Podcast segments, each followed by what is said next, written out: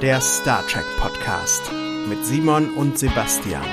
Jede Woche eine neue Episode von 1966 bis ins 24. Jahrhundert. Ihr hört Trek am Dienstag.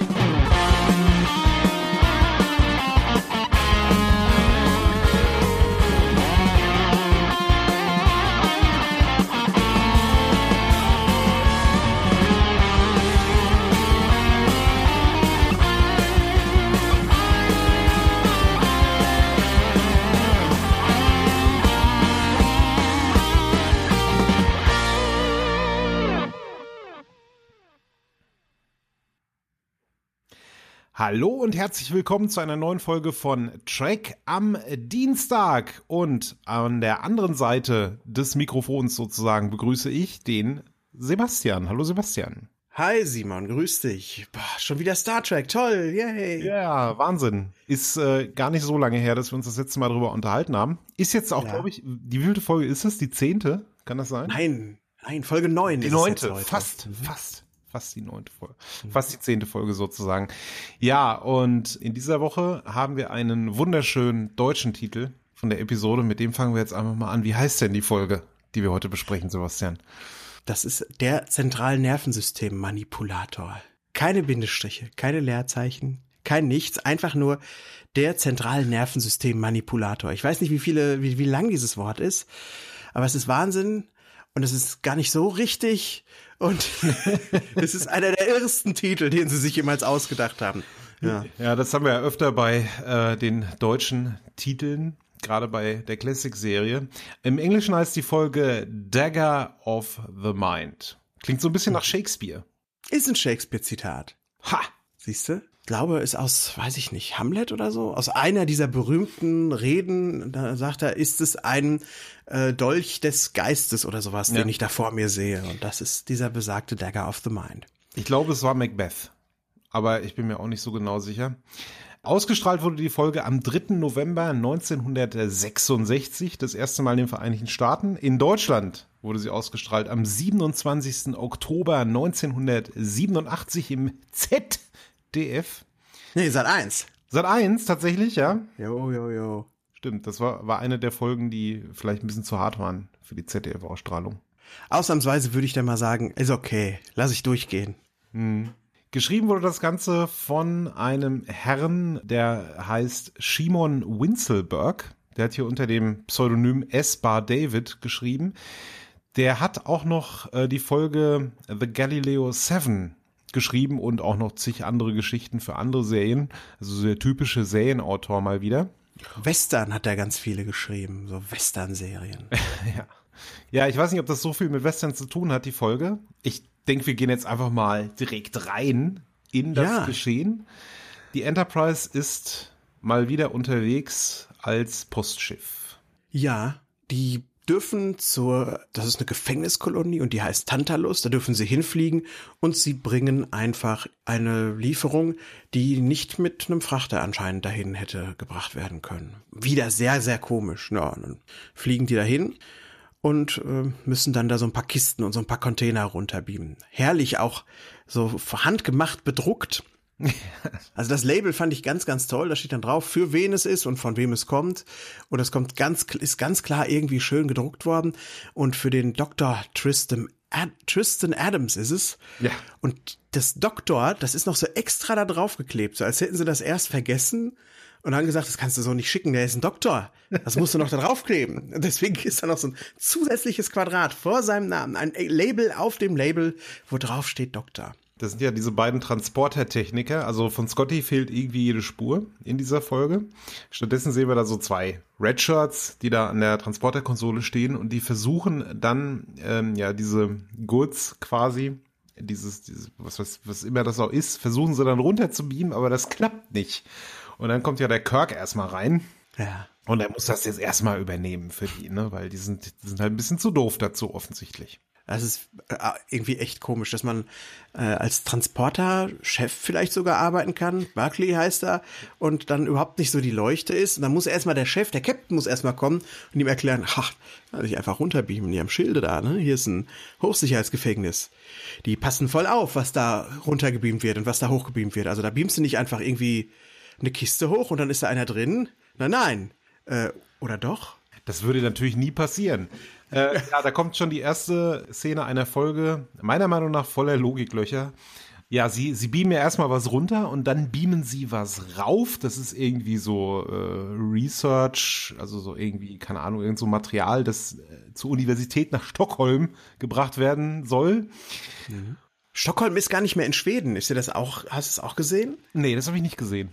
Da steht drauf, dass äh, Stockholm in Eurasia, in Eurasien als ob das jetzt irgendwie ähm, der Name der EU oder des Völkerbundes oder was auch immer wäre. Es steht nicht drauf Stockholm, Stockholm Schweden. Schweden als solches gibt's nicht mehr. Nö. Ist einfach nur ja, ein Bundesstaat wahrscheinlich dann sozusagen. Ah, Entschuldigung, ich wollte dir nicht so ins Wort fallen. Nee, das macht überhaupt nichts. Nee, ist mir auch nicht aufgefallen. Das ist eine äh, coole Information, weil das ja auch wieder so ein Hinweis darauf ist, wie ja sich so die Welt verändert hat zu Zeiten von Captain Kirk und Co., dass da offensichtlich ja auf der Erde also dass man da weg ist von, von Nationalstaaten irgendwie und alles so zusammen macht. Aber was ja passiert ist, in dieser Kiste, die sie hochbeamen, da versteckt sich jemand drin. Das ist der Dr. Simon Van Gelder. Das weiß man jetzt noch nicht zu dem Zeitpunkt. Aber da habe ich mich auch schon wieder gefragt, so, sag mal, dieser Transporter, ja. Scannt er das nicht? Fällt es da niemandem auf, dass da ein Mensch hochgebeamt wird? Wird das nirgendwo angezeigt auf den Armaturen sozusagen? Ich wie können die das übersehen? Ich weiß es nicht. Selbst wenn man jetzt sagt, der Transporter scannt das normalerweise nicht, wenn du irgendeine Kiste hochbeamst. Aber wenn du eine mannsgroße Kiste hochbeamst von einem Hochsicherheitsgefängnis, da muss es doch irgendwelche Sicherheitsvorkehrungen geben. Das darf doch einfach nicht wahr sein. Ja, es darf eigentlich nicht wahr sein, nee. Äh, mich würde auch interessieren, wie er es geschafft hat, sich in dieser Kiste zu verstecken, unten im Gefängnis. Sehr seltsam jedenfalls. Ja, der ist ja dann erstmal da und das erste, was er macht, ist, er ja, schlägt dann diesen, diesen einen Redshirt, der dann noch bleibt in dem Transporterraum, schlägt er nieder. Da gibt's dann diesen Nackenschlag, diesen berühmten Nackenschlag irgendwie, den man ziemlich oft sieht in Star Trek. Ne? Ist, das, ist das tatsächlich so? Also ich kenne mich da nicht so aus. Aber kann man, schlägt man Leute so nieder, indem man den einfach so ordentlich auf den Nacken gibt? Vielleicht ja. Also ob da irgendein Blutgefäß hergeht, das dann kurz unterbricht die, die Stromzufuhr, hätte ich jetzt fast gesagt, zum Gehirn, dass der Typ dann dahin fällt. Ich weiß es nicht. Vielleicht funktioniert das auch nur dann, wenn man haut und gleichzeitig macht einer mit der Musik, dass du dann umfällst. Das ist nämlich der offizielle Original Series Nackenschlag-Jingle. Der Soundtrack quasi. Ja. Ja, jedenfalls, die Enterprise hat einen blinden Passagier an Bord. Denen fällt es erstmal nicht weiter auf. Die, okay, wir haben das Zeug jetzt da unten abgeliefert. Der Kirk ist noch so ein bisschen traurig, weil der wollte eigentlich diesen Dr. Adams unbedingt treffen, weil es wird so gesagt, dass dieser Dr. Adams so eine Koryphäe ist auf dem Gebiet des Strafvollzugs. Und zwar hat er aus, äh, ja, das wird so beschrieben, aus diesen Gefängnissen der Vergangenheit, diesen Käfigen, sagen sie, hat der ja so Erholungszentren mehr gemacht. Ne? Das sind so, oder beziehungsweise so, ja, Rehabilitierungszentren, die halt, äh, also ich glaube, sie sagen tatsächlich Erholungszentren. Also der hat das alles so ein bisschen revolutioniert wohl. Und äh, ja, der Kirk ist ganz traurig, weil er hätte sich mit einem solchen Visionär doch gern mal unterhalten.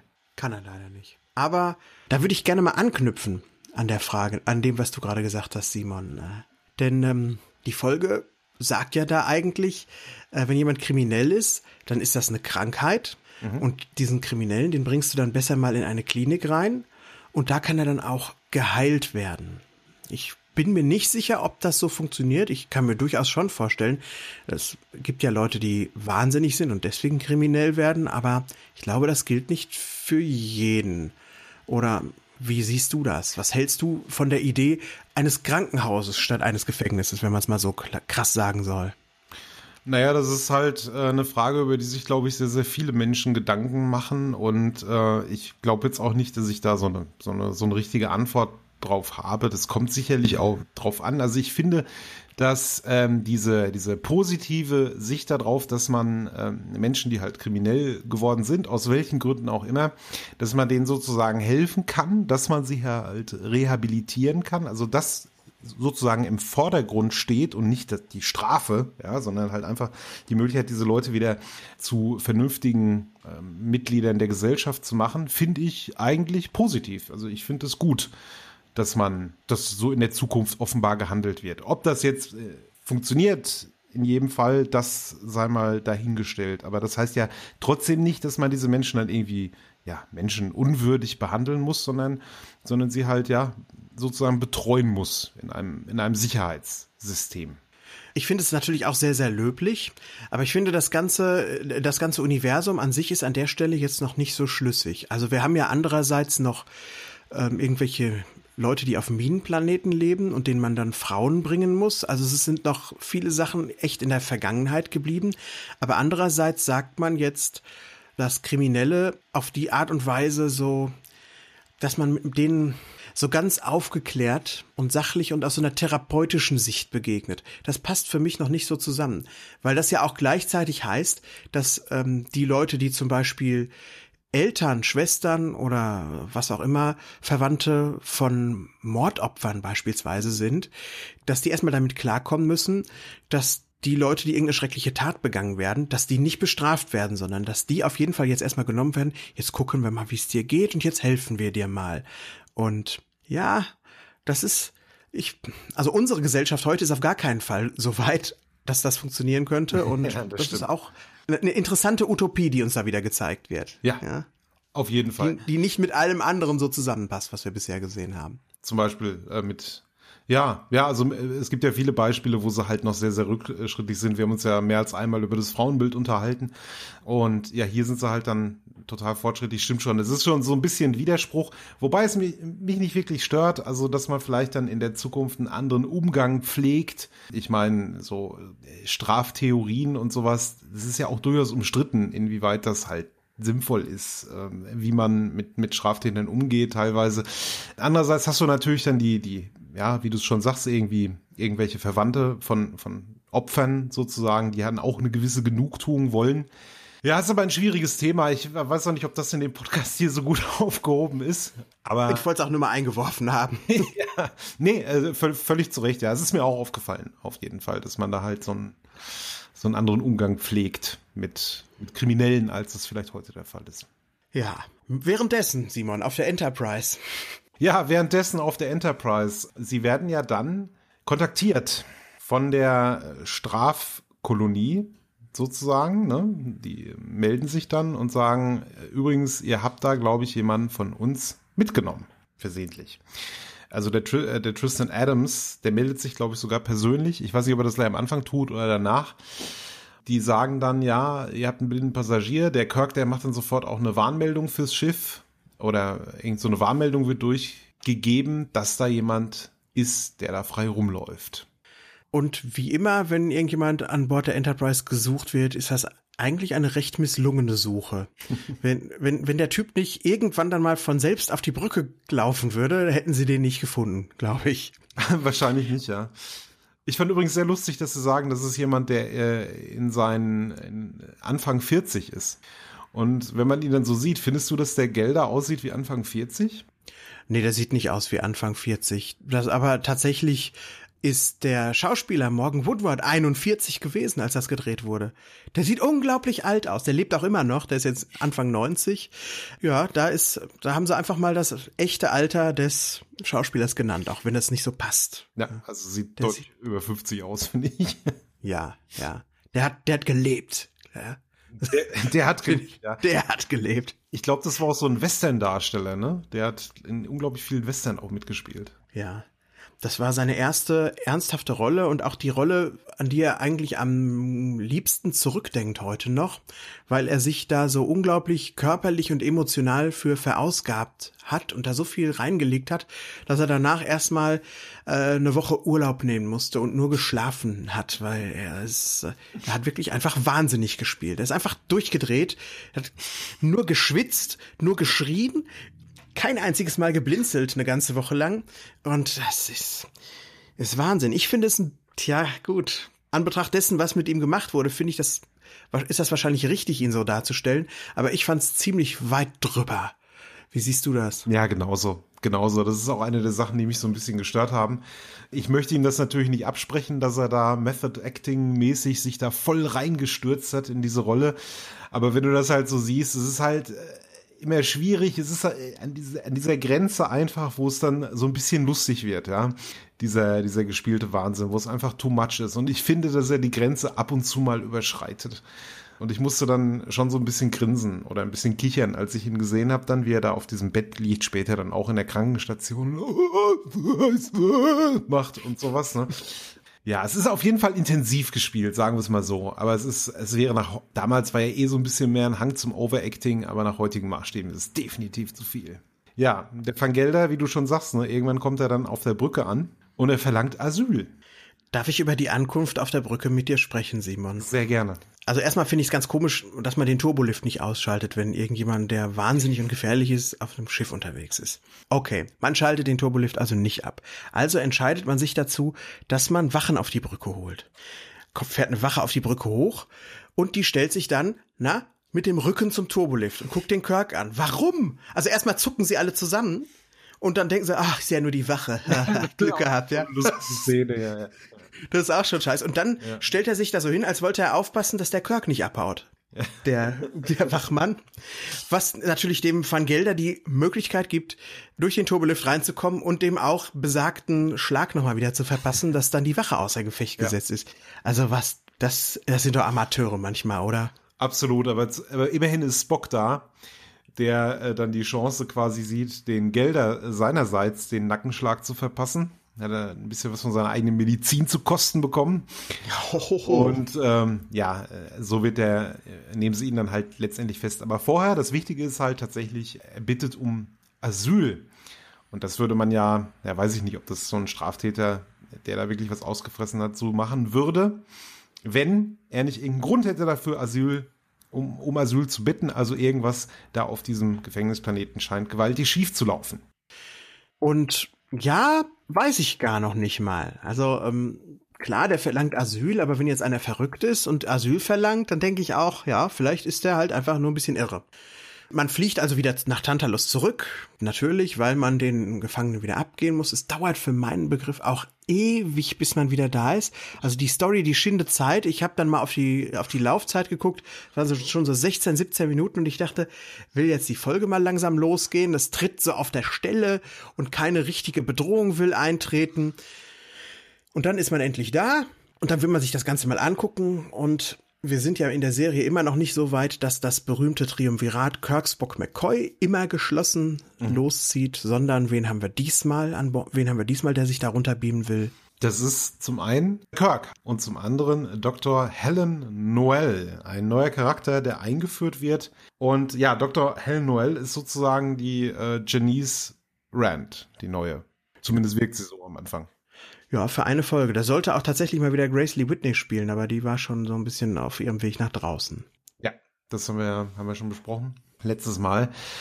Da fand ich auch schon wieder an dieser Stelle höchst verdächtig von dem äh, Dr. Adams unten auf dem Planeten, dass der sagt, Sie können ruhig runterbeamen, kein Problem, aber bitte nur mit ganz wenig Leuten. Ja. Und was da vorher auch so ist, der McCoy, der McCoy, das Gewissen, McCoy kommt diese Erklärung von Adams. Der Adams erklärt ja, dass dieser, er gibt ja dann offen zu, dass dieser Van Gelder ein Assistent von Dr. Adams war, beziehungsweise nicht als Assistent, sondern glaube ich als Direktor hm. des Gefängnisses. Kann das sein? Er war, glaube ich, der Gefängnisdirektor. Und er war jetzt vor sechs Monaten ähm, quasi dahin gekommen. Und jetzt soll er halt so ausgerastet sein. Und der McCoy, der hatte so seine Probleme damit, diese Geschichte von Dr. Adams zu glauben. Obwohl ich finde, wir haben schon deutlich unglaubwürdigere Geschichten gehört als die von Adams. Und der wirkt auch gar nicht so uh, unvertrauensselig. Also das ist der McCoy, finde ich, der ist in dieser Stelle, wo an dieser Stelle, wo er stutzig wird, ist er klüger, als er sein müsste eigentlich an der Stelle. Er ist wieder genau, er ist wieder einmal genauso klug, äh, wie es das Skript verlangt.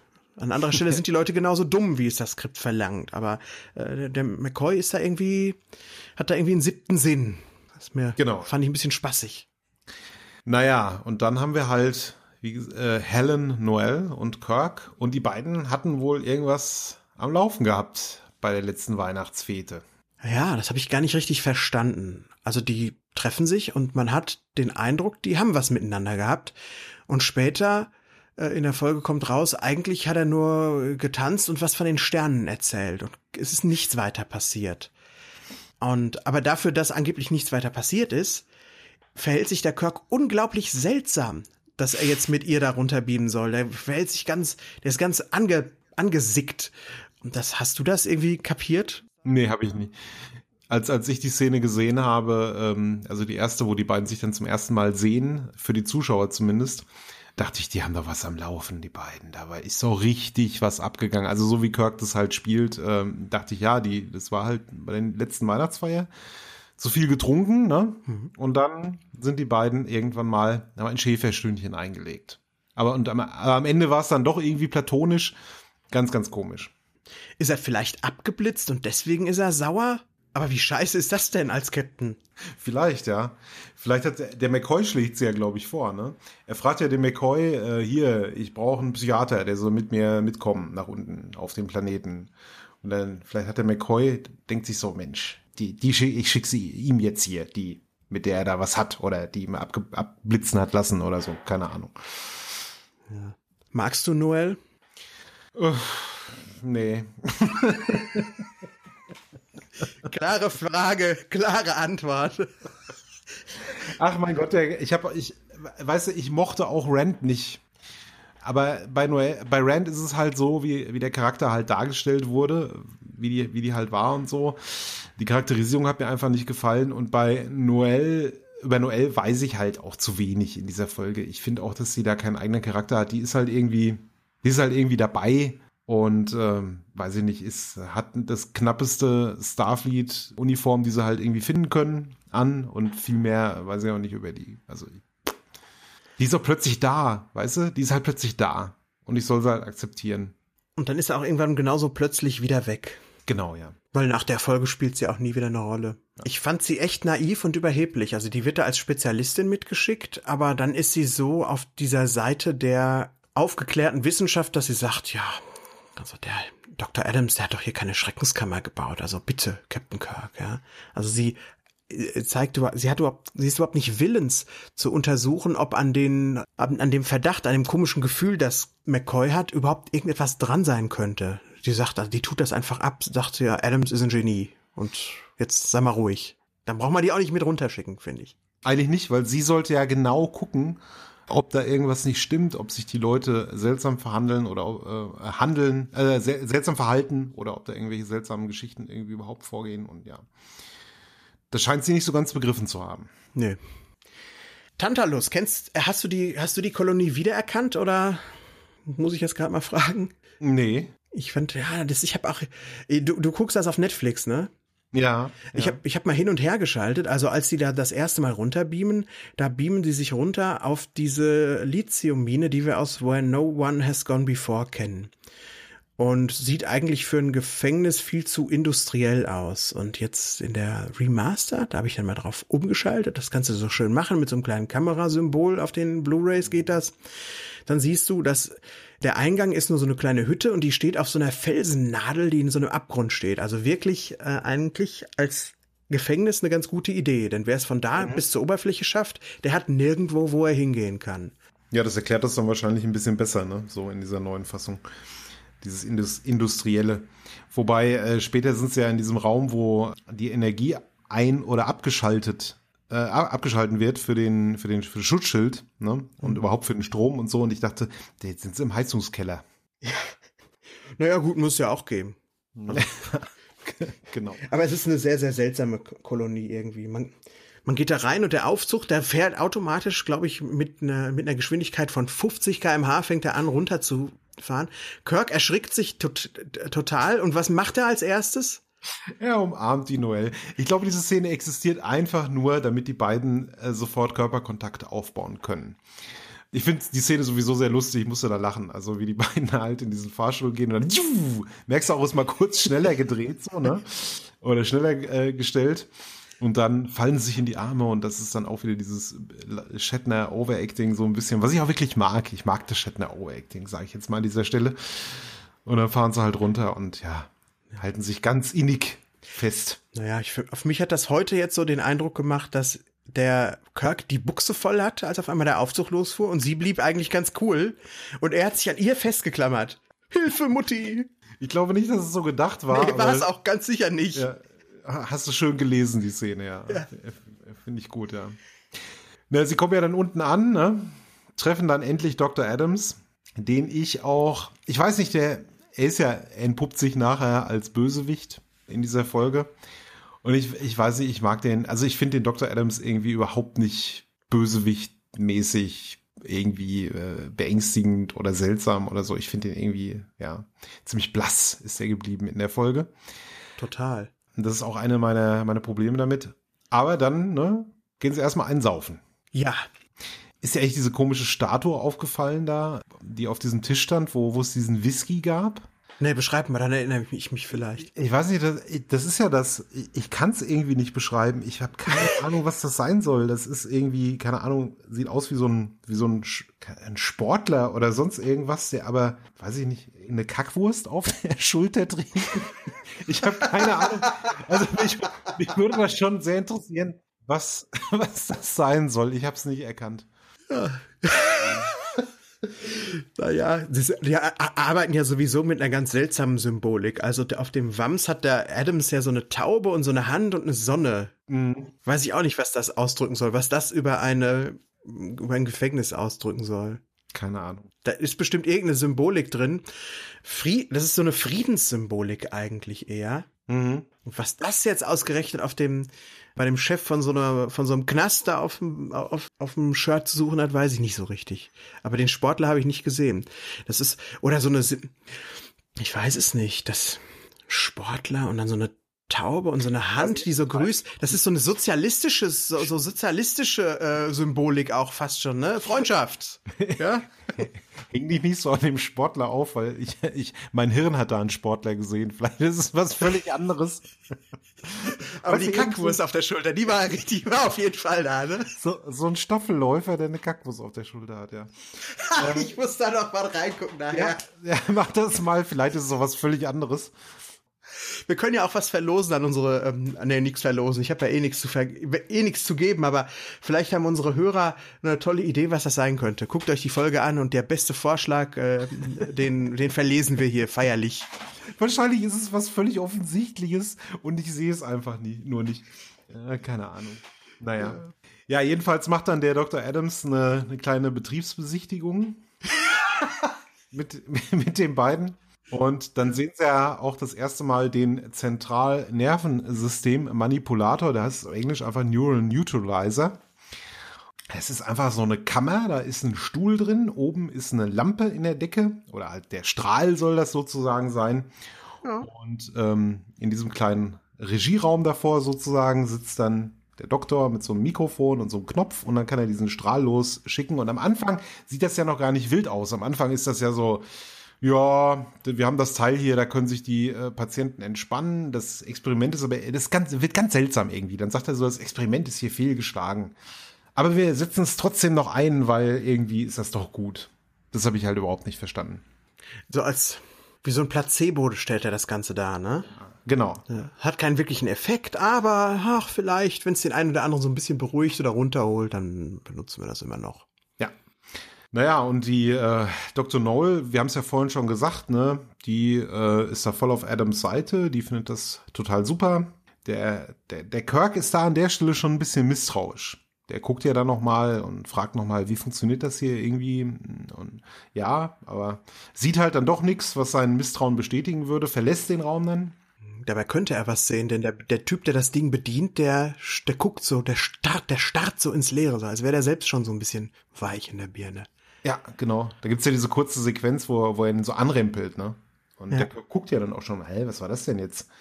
Aber dann verlassen sie diesen Raum. Wir als Zuschauer bleiben aber noch ein bisschen da und sehen dann, äh, was diese Maschine wirklich macht. Und zwar ist das ja so eine Art Hypnosegerät. Der Typ vorne, der kann einem Patienten dann, kann einen Patienten sozusagen, oder einen, einen jemand, der da halt drin sitzt, hypnotisieren hm. irgendwelche Illusionen einreden oder Suggestionen vielmehr einreden, kann ihm sagen, na, du siehst jetzt das. Und, und das Ganze scheint auch eine relativ schmerzvolle Prozedur zu sein. Also schon so eine Folterkammer eigentlich. Ja, also dass hier die BBC gesagt hat, wir zeigen das nicht, weil das stellt Folter dar, das kann ich verstehen, das kann ich unterschreiben und äh, ja, absolut. Hm. Ja. Dass es Folter darstellt. Dass es nicht zeigen, kann ich nicht unterschreiben. Aber das, das ist Folter darstellt. Ja. Also der Grund. War eine andere Zeit vor 40 Jahren. Ja, das stimmt. Das stimmt auf jeden Fall. Und währenddessen äh, auf der Enterprise ist ja noch dieser Dr. Van Gelder und der wacht ja dann irgendwann auf, der Spock und der McCoy, die sind ja da und versuchen mit ihm zu reden. Er kriegt dann auch mit, ne, dass Kirk unten auf dem Planeten ist. Und dann rastet er ja komplett aus. Erstmal, ja. ne? Nein, das kann nicht, das geht nicht, kann nicht sein und so. Und dann holt der McCoy schon wieder seine, seine Spritze, um ihn schlafen zu legen. Und dann beruhigt er sich so ein bisschen und sagt, nein, nein, nein, legen Sie mich nicht schlafen. Ich möchte, ich muss mich hier, ich, ich will Ihnen das ja erklären, aber ich kann nicht. Und so. Ja, und dann haben wir die Premiere von einem, ja, Star Trek Meme sozusagen. Die erste vulkanische Gedankenverschmelzung der Geschichte. Ganz interessant, ja.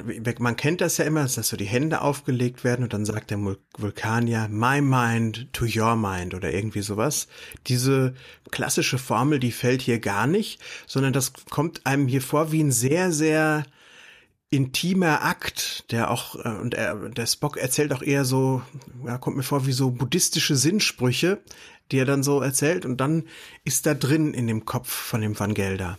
Was hat die erste vulkanische Gedankenverschmelzung für einen Eindruck auf dich gemacht? Ich fand es relativ interessant, wie viel Spock erklärt über, über das Verfahren. In späteren Situationen, wo dieser Mindmeld angewendet wird, da, das ist ja irgendwie was, was Metaphysisches fast, ne? Also, so, ne? Da weiß man halt nicht so wirklich, wie das funktioniert. Hier ist es so, dass Spock sogar irgendwie was erzählt, dass er den, den Druck in den Nervenbahnen verändert und es ist, also er, er erzählt da relativ viel zu. Ne? Er sagt dann auch so, das ist nicht wie eine Hypnose, es ist was ähnliches. Also verleiht dem Ganzen schon so mehr Wissenschaft, als es später für meine Verhältnisse hat. Also nach meinem Verständnis vielmehr. Ja, das stimmt. Mhm. Mhm. Genau, und so, ja, buddhistisch trifft es eigentlich ganz gut, was du sagst, ne? Es ist so ein, irgendwie ein, in, in, sich in eine Einheit begeben. Aber eigentlich ist es wie Hypnose, oder? Es ist doch, so also ein bisschen wie Hypnose ist es doch eigentlich auch. Ja, es wird ja auch dann, es ist eine Art Hypnose, es ist eine Art Eindringen in das Gedächtnis des anderen, was wir später ja dann auch immer erfahren. Und manchmal ist es ja auch so, dass ein Teil des einen im, im, im jeweils anderen verbleibt. Das habe ich jetzt nicht so das Gefühl. Also ich habe nicht das Gefühl, dass Spocks ruhige Art ein bisschen den Van Gelder da runterholt. Also das das ist jetzt hier, diese Eigenschaft liegt noch nicht in dem Mindmeld drin oder habe ich da nur nicht richtig hingeguckt vielleicht? Weiß nicht. Nö, das habe ich auch nicht gesehen. Es ist aber auf jeden Fall eine, eine sanfte Prozedur, also so wie, wie Spock das halt macht. Und es ist ein schönes, ein schöner Gegensatz sozusagen zu diesem zentralen Nervensystem Manipulator da unten in diesem Gefängnis, was der einfach nur brutal eindringt in die Gedanken. Hm. Und das findet der Kirk dann auch sehr bald raus, wie der funktioniert, der Zentralnervensystem-Manipulator. Brain, wie, wie heißt es auf Englisch? Brain Neutralizing Beam, ein, ein äh, Gehirnneutralisationsstrahler. Ja. Es trifft es eigentlich viel mehr, weil es ja wirklich um das Gehirn geht und nicht um das Nervensystem. Naja. Hast du die Logik verstanden, warum Kirk das Ding an sich selbst ausprobieren wollte? Nee. Aber was wäre die Alternative gewesen, dass er die Hellen da reinlegt und das dann testet? Also ich weiß es nicht. Das, vielleicht er, er traut dem Ganzen ja irgendwie nicht. Ich, ah, damit hatte ich jetzt noch nicht so das Problem, dass er, dass die ganzen, dass die beiden jetzt einfach mal so einen Test machen wollen. Wie fandst du das denn? Ich weiß nicht wirklich. Also ich hätte, bevor ich mich da in so einen Stuhl setze, ich meine, es gibt doch auf der Enterprise auch Ingenieure und es gibt einen Scotty und äh, sie haben Tricorder und was weiß ich alles. Ich hätte, glaube ich, jemanden von oben noch runtergebeamen lassen und hätte gesagt, hier, guck dir doch mal an, was das überhaupt ist, das Ding. Das kannst du doch bestimmt mal analysieren. Hm. Also es ist auch nichts, was mich jetzt super gestört hätte, aber ich fand es schon äh, ein bisschen einfältig von Kirk, sich da hin, hinzulegen. Vor allen Dingen, weil ihm ja irgendwie was komisch vorkam. Ja. Naja. Ja, gut. Das stimmt schon. Also leider dummerweise übernimmt ja auch ziemlich schnell dann der der Adams und das Ganze von der äh, äh, von den hellen Noel und dann äh, zeigt sich auch, was da wirklich Sache ist auf dem Planeten. Dass nämlich der Adams da eigentlich ja mit diesem Ding da Schindluder betreibt und den Leuten die Gehirne leer saugt und dann das dann durch seine eigenen Ideen untersetzt. Und ähm, sein teuflischer Plan, der dahinter steckt, der, ähm, den habe ich nicht kapiert. ich auch. Ich weiß nicht, ich weiß nicht, worauf er hinaus will mit alledem. Was möchte er? Möchte er sich seine Privatarmee heranzüchten? Möchte er den Leuten, vielleicht glaubt er ja irgendwie in so einer verqueren, wahnsinnigen Art, dass er den Leuten tatsächlich hilft damit?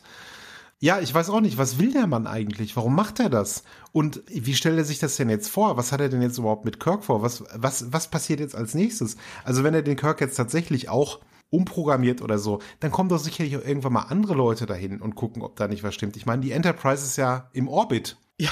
Und irgendwann wird Enterprise das ja komisch finden, dass der Captain sich nicht mehr meldet. Und dann kommt doch irgendwann mal die Kavallerie und dann machen die doch diese Kolonie, die schließen die doch dann sofort und nehmen alle fest. Ich meine, das passiert ja dann auch am Ende. Also. Ja, genau, das passiert. Also ich, ich weiß auch, ich weiß echt nicht, was er sich davon versprochen hat. Ich habe keine klare Motivation für den Bösewicht erkennen, erkennen können. Genauso wenig wie ich, naja, egal. Ich, also wenn ich jetzt, ich bin ja kein, ich bin ja kein Schriftsteller, ich bin kein professioneller Drehbuchautor. Aber wenn man sich wenigstens die Mühe gegeben hätte zu zeigen, dass jetzt irgendwie dem Kirk die Suggest irgendwelche Suggestionen eingesetzt werden, dass der Adams quasi indirekt die Macht der Enterprise ergreift.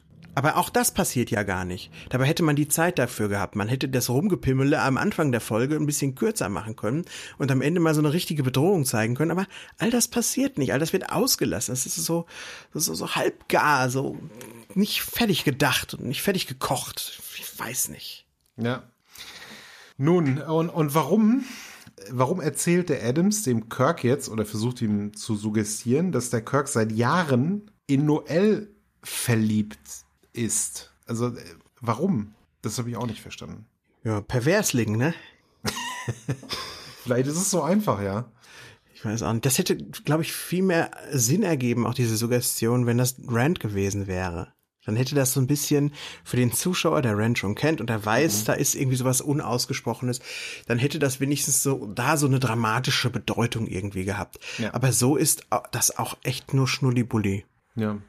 Also wahrscheinlich war die Folge auch mal für Rand geschrieben. Also könnte ich mir schon gut vorstellen, dass der erste, die, die, in der ersten Version von dieser Folge, dass da halt die Rand tatsächlich auch die Noel sein sollte.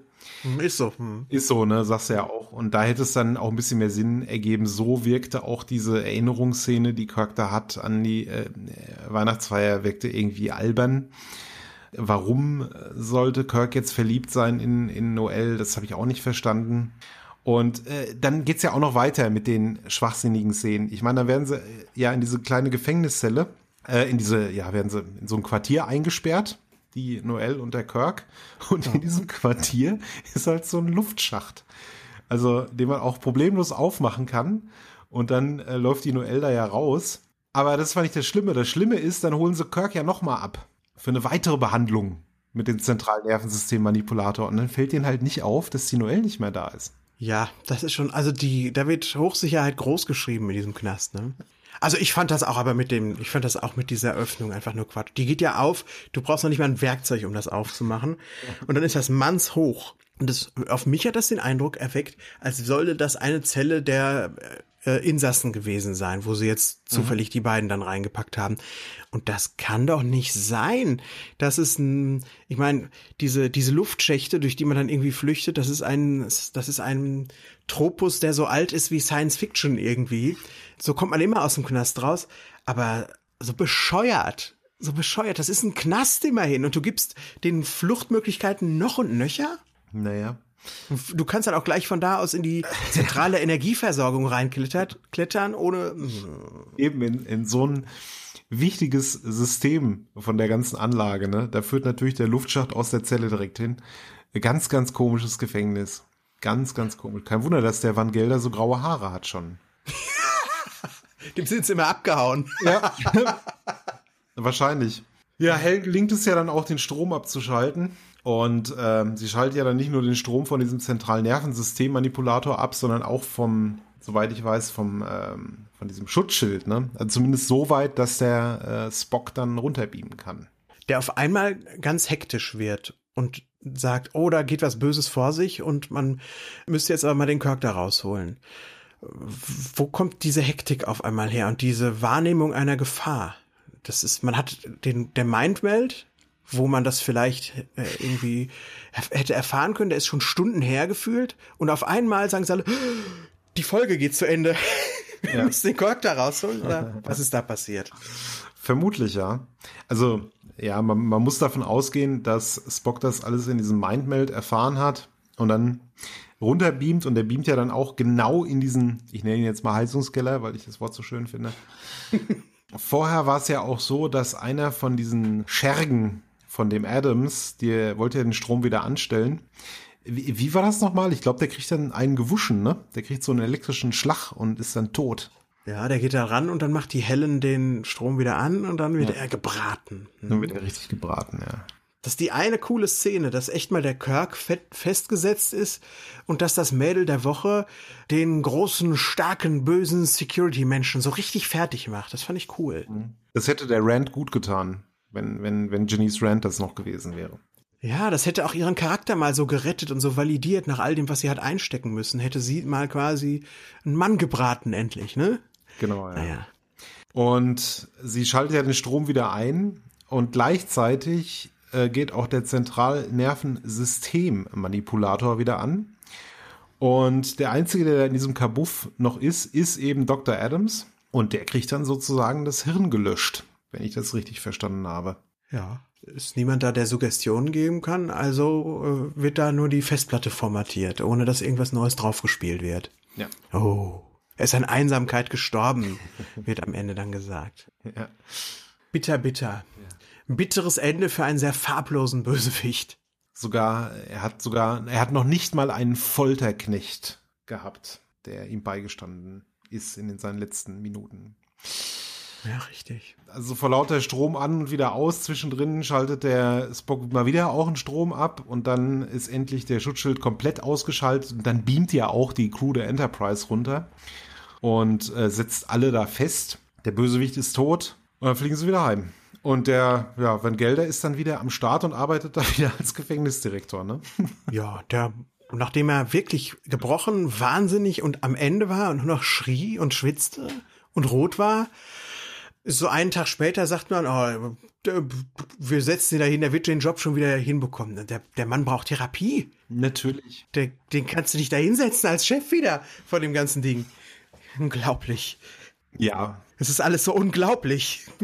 Aber steht in bester Star Trek Tradition, also später auch, wenn wenn äh, der P Captain Picard in äh, Next Generation entführt wird von den Borg, dann ist er ja auch wieder relativ schnell am Start. Du hast einen, in, in Deep Space Nine einen Miles O'Brien, dem äh, die Erinnerung an 20 Jahre Knast implementiert wurde. Und der ist auch wieder fit. Direkt ja, der schraubt nächste Woche wieder an den Pylonen, genau.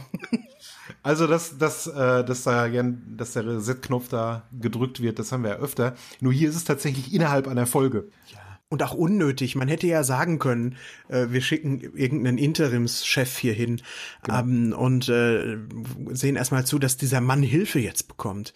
Aber na gut, wahrscheinlich war äh, zu Ende dieser sehr sinnlosen Folge auch das jetzt äh, so alles abgefrühstückt, dass man jetzt auch da nicht mehr tieferen Sinn hätte reinlegen müssen. Boah, ich wettere richtig heute. Ja, ja gut. Ne? Die letzten Folgen fanden wir alle eigentlich ganz gut, beide. Kann auch mal so eine kommen. Hast du eigentlich eine, eine tiefere Botschaft in der Folge gesehen? Ähm, ja.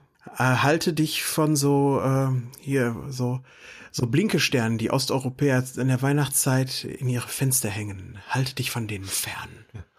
Und von Oder Sport. wenn du jemand dahin, wenn du dahin gehst, nimm einen Kumpel mit, der dir einen erzählt. Ja. Nein, natürlich ist da überhaupt gar kein, es ist, hat, es hat für mich keine Message.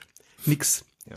Anfangs ist es, dass man so denkt, jetzt erfahren wir etwas über das, ähm, über das Strafsystem des 23. Jahrhunderts, was irgendwie ganz interessant ist, aber das versinkt dann alles in, in so einer möchtegern Horrorgeschichte mit äh, wenig Sinn. Hast du, hast du äh, eine Message entdeckt? Nee, gar nicht. Gar nicht. Ich habe wirklich danach gesucht, aber ich habe nichts gefunden. Auch dieses Geseier da mit äh, hier A Man Can Die of Loneliness und so äh, ich habe auch versucht, da irgendwelche Shakespeare-Parallelen rauszulesen. Ich habe es auch nicht gefunden. Ähm, also von daher, nee. Es ist eine reine Action-Folge. Ja. Und die Symbolik, die passiert, die ist aber irgendwie so, so seltsam, so mit dem Holzhammer, finde ich. Also wir haben die Kolonie und die heißt Tantalus. Und Tantalus ist ein König aus der griechischen Mythologie, der für Gottes Frevel bestraft wurde, indem ganz viele äh, generationenlange Strafen und Plagen auf seine Familien gebracht wurden. Also ein toller Name für so eine Kolonie, wo man den Leuten helfen will und ihnen eigentlich heilen und sie eigentlich heilen will. Also das deutet ja eigentlich viel mehr darauf hin, was da wirklich passiert. Dann diese seltsame dunkelhaarige Frau, die einmal reinkommt, die heißt Lethe. Lethe ist der griechische Fluss, einer der griechischen äh, Unterweltsflüsse, schon wieder griechische Mythologie und das bedeutet vergessen. Und du merkst auch, die hat auch nicht mehr so viel im Kopf. Und der größte Hammer, finde ich eigentlich, den äh, der namenstechnisch da verbrochen wird, ist äh, Simon, weißt du, was Noël heißt? Das ist französisch und heißt auf Deutsch Weihnachten. ja, ist doch klar, ja, kennengelernt auf einer Weihnachtsfeier, wie nennen wir die? Ja, dann nennen wir die Noël. Meine Fresse. Ja, ja, ja, ja, ja. Diese, diese Lethe, ne, die habe ich ja auch tatsächlich komplett vergessen. Jetzt, wo du sagst, fällt sie mir wieder ein. Die, die taucht, die ist aber, die wird noch mal kurz eingeführt, ne? Guckt leer. Und äh, dann wird, ist sie weg, ne? Wird nie wieder, kommt nie wieder vor in der Handlung. Man hat so das Gefühl, das könnte jetzt wie in einem James Bond-Film so die Böse sein, die Handlangerin des äh, bösen Professors, die die Folge über dann auch echt eher Ärger und Scherereien macht, weil die ja auch irgendwie so krass aussieht. Aber nö, ist ein roter Hering. Ja, gibt's noch sonst irgendwelche Sachen, die dir aufgefallen sind? Nee. Ja, nee, ich hab wirklich nicht. Dir denn? Nee, auch nicht. Wir haben eigentlich auch alles erwähnt jetzt äh, schon in der Diskussion über die Handlung. Also von mir aus können wir auch zum Fazit schreiten. Magst du anfangen? Soll ich, ich anfangen? anfangen? Ich kann anfangen heute mal, ja. Okay, bitte. Also, ich finde, es ist eine eher lahme Folge. Es gibt Logiklöcher, es gibt unverständliche Motive, es gibt einen eher schwachen Bösewicht. Diese Love Story zwischen Weihnachten und Kirk wirkt aufgesetzt. Die, wo kommt die her? Was soll das? Äh, der Van Gelder ist mir ein bisschen zu übertrieben und dadurch auch nicht so besonders überzeugend. Später wird er auch fallen gelassen als Charakter. Der Adams ist ein sehr schwacher Bösewicht, habe ich schon gesagt.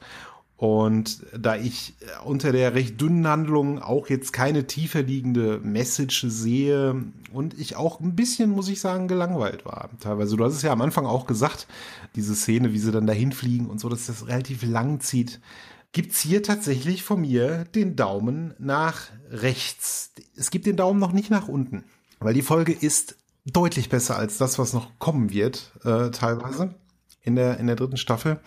Aber äh, es gibt nicht den Daumen nach oben, es gibt den Daumen nach rechts und er, er zittert schon so ein bisschen nach unten von mir. Ja, ich für meinen Teil habe das Gefühl gehabt, die haben eine relativ okaye, fixe Idee gehabt. Wir machen jetzt mal so eine Psychoterrorfolge. Wir zeigen mal was mit Folter und wie man das Gehirn beeinflusst und dann machen wir so einen Teufelsstuhl und um dieses Gerät schreiben wir eine Story. Und dann haben sie da jemanden dran gesetzt, der von Storyschreiben gar nicht mal so viel Ahnung hatte. Und heraus kam echt eine Folge, die ganz viele Möglichkeiten aufzeigt, die man weiter hätte verfolgen können und was echt Spannendes und Cooles draus hätte machen können. Aber es sind alles durch die Bank einfach nur Fehlstarts und Sachen, die keinen Sinn ergeben und Sachen, die schlichtweg blödsinnig sind und die dann auch noch langweilig sind wie du auch schon sagtest. Die erste Hälfte ist langweiliger als die zweite Hälfte. Und für mich gibt's fast nichts Schlimmeres, als es, eine Folge kann gerne schl schlecht und schwachsinnig sein. Ähm, da kann ich immer noch oftmals Spaß dran haben. Ich mag auch ungute Filme äh, echt gern. Aber wenn ich gelangweilt werde, dann werde ich ungeduldig und dann werde ich so ein bisschen äh, sickig auch. Und ich möchte in dieser Folge mal sagen, im Zweifel gegen den Angeklagten, also es gibt so viel, was ich jetzt in die Kontra-Waagschale werfen musste, dass tatsächlich mein Daumen nach unten geht. War, bin ich nicht mit einverstanden der Folge. Finde ich, ich finde sie höchst ärgerlich. Ja, es ist äh, auf jeden Fall, da stimme ich dir zu, die bis jetzt schlechteste Folge der ersten Staffel. Das zeigt doch mal, wie, wie, wie gut tatsächlich die Folgen davor waren. Ne? Also wie gut die Serie eigentlich angefangen hat. Es hat jetzt neun Folgen gedauert, bis es mal echt eine Folge dabei war, die jetzt echt schon, schon recht schwach ist. Ja, bei The Enemy Within, Kirk durch zwei gleich Fragezeichen, haben wir schon mal so ein bisschen äh, gesagt, aber das war noch nicht so, wie das jetzt war. Hm. Richtig, die, die finde ich tatsächlich noch besser. Als ja, Dagger. deutlich besser. Hm. Dagger of the Mind. Ja, So viel zu Dagger of the Mind. Aber Simon, was erwartet uns denn jetzt, wo wir damit durch sind, in der nächsten Woche für eine Folge? Da erwarten uns Pokerspiele, wenn ich mich nicht irre. The Corbomite Manöver.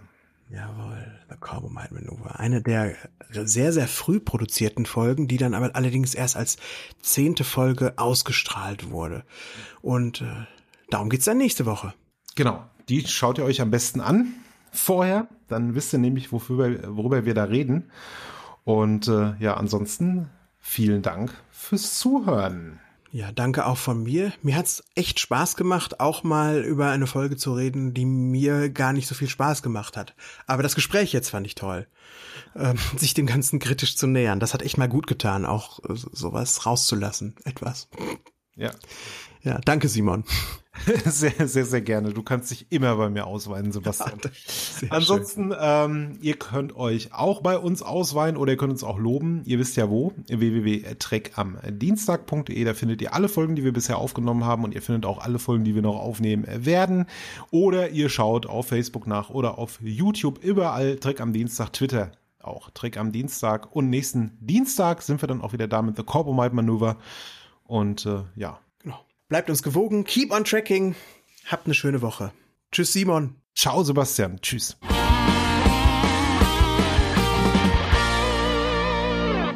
My name, my name is Simon Van Gelder. Eine Track am Dienstag 2017 Produktion.